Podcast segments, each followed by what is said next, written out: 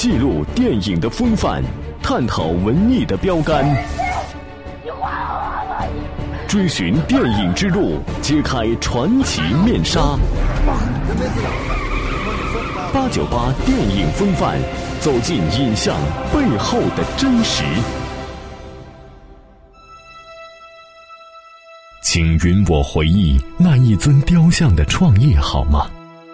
他凝固着上甘岭血战间隙的从容与安详，几经拼杀，战友已先后在高地阵亡，额上绷带渗透的汗水也顷刻滴满钢枪，急促的呼吸或许在下个瞬间就会停止，脚下踩踏的。是一去无归的沙烁滚烫，决胜的反冲击发起前，小战士划燃火柴，让老兵把祖国捎来的最后半截香烟品尝。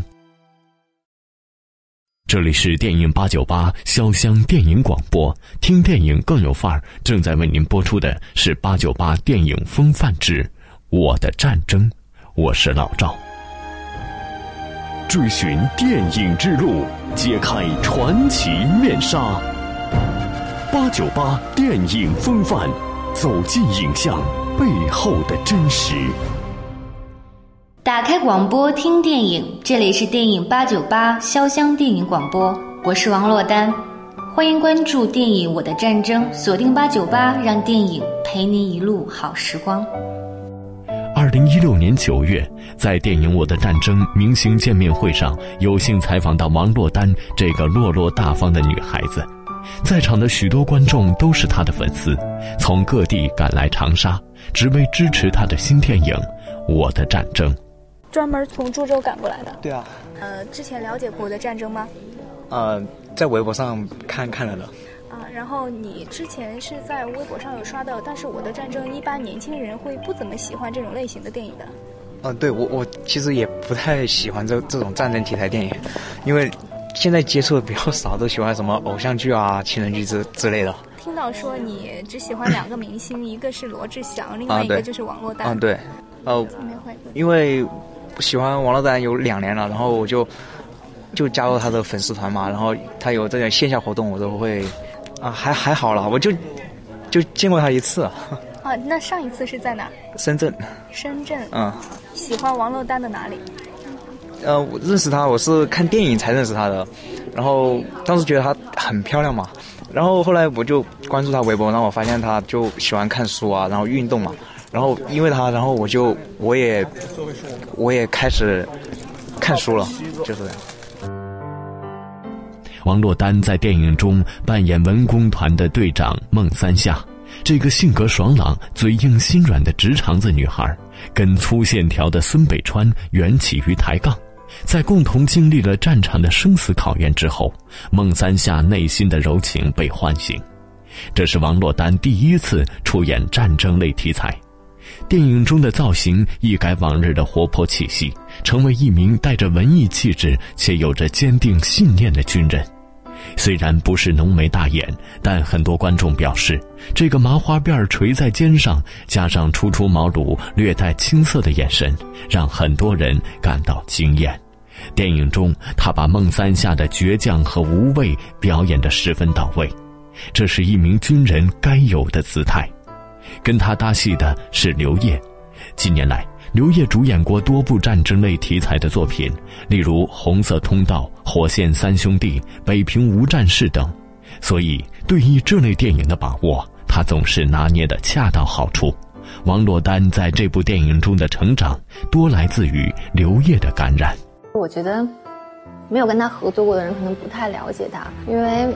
他给大家可能是微博现在这种很搞怪、很逗逼的印象，但面对工作他很认真。那碰巧是我跟他更多的接触是在工作中，我更多看到他认真的一面。就连在电影中饰演小神仙张洛东的杨佑宁也非常赞赏刘烨的演技。经理，幺二九拿出去。那十年后再跟叶哥合作。那我觉得整个人的他整个人的感觉都变了，就是变成熟了，还是很帅，但那种帅变成是，他常常开口闭口都在跟我聊到他的太太、他孩子、他们的生活，那时候你就觉得哇，另外一种很沉稳的帅。因为我们这回是特别写实，就电脑特技用的很少，基本上都是尽量真实，就包括在表演状态，包括导演的故事上。我觉得我的战争如果出来的话，一定会是在国产战争电影是一个里程碑一样的一个电影。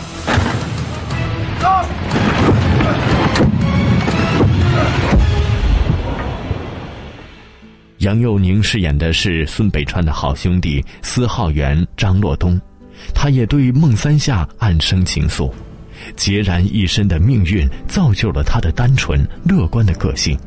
为了撮合北川与三夏，他甘愿隐藏自己的感情，但在唯一的亲人老爹李顺良牺牲后，张洛东第一次尝到痛苦的滋味李顺良是张洛东的养父，也是队伍里的老兵游子。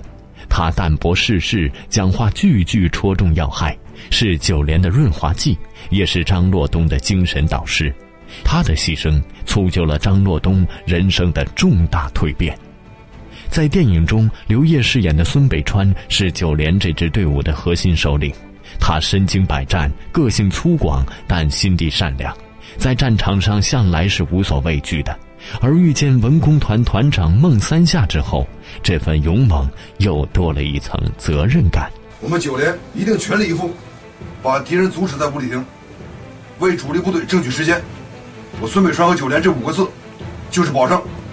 我代表九连，敬礼。在上个世纪嘛，在咱们抗美援朝在四九年建国之后发生的一场比较大规模的战争。扮演是个是个志愿军的连长战士，就那么多千千万万普普通通的其中之一的一个战士。你们几个去右边拦保，其他人跟到左边来。战士就他就有个共性，都很坚毅，然后不屈不挠，然后不怕牺牲，天不怕地不怕。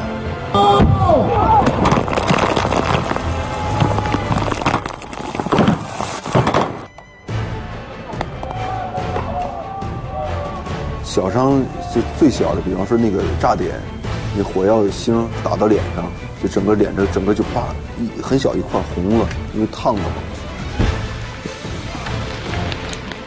然后包括他那个最后子弹打光了肉搏，那边一压往往上下滚，然后脚正好别着，再两个再一扭，把这脚整个这个咔吧就给掰过去了。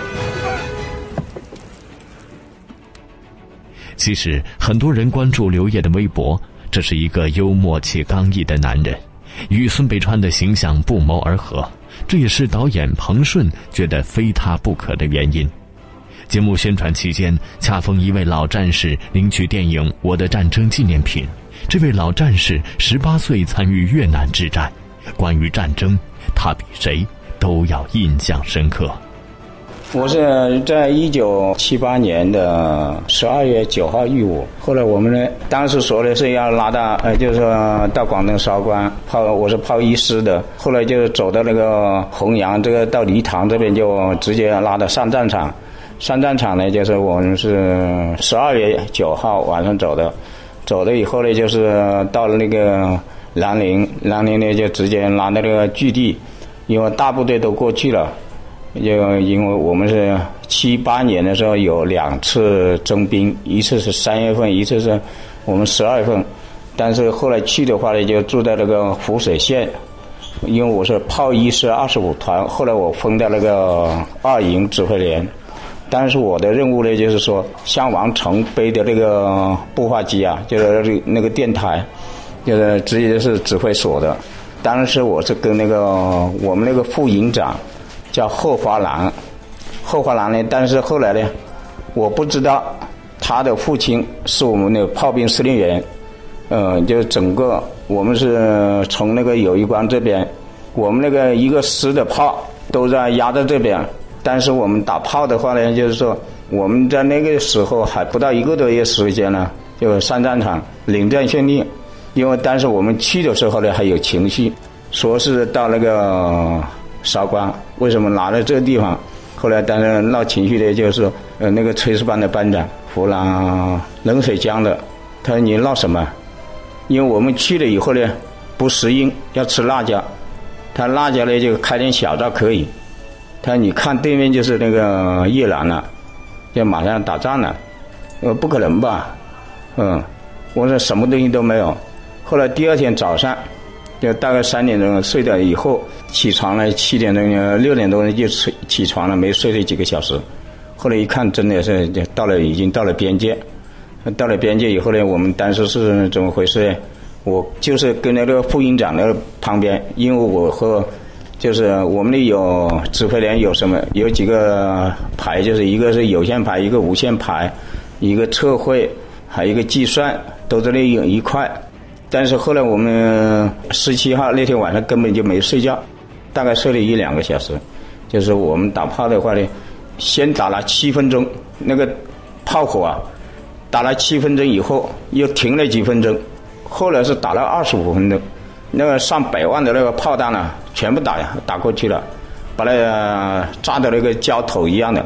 打完以后呢，就是我们的也攻进了，就是但是后来我们的炮是打二十七公里到二十八公里，就幺二炮的那个口径呢，就打的那个。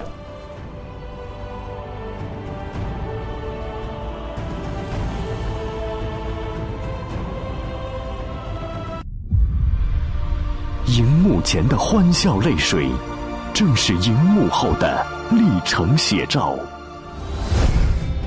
八九八电影风范，来自影人的声音。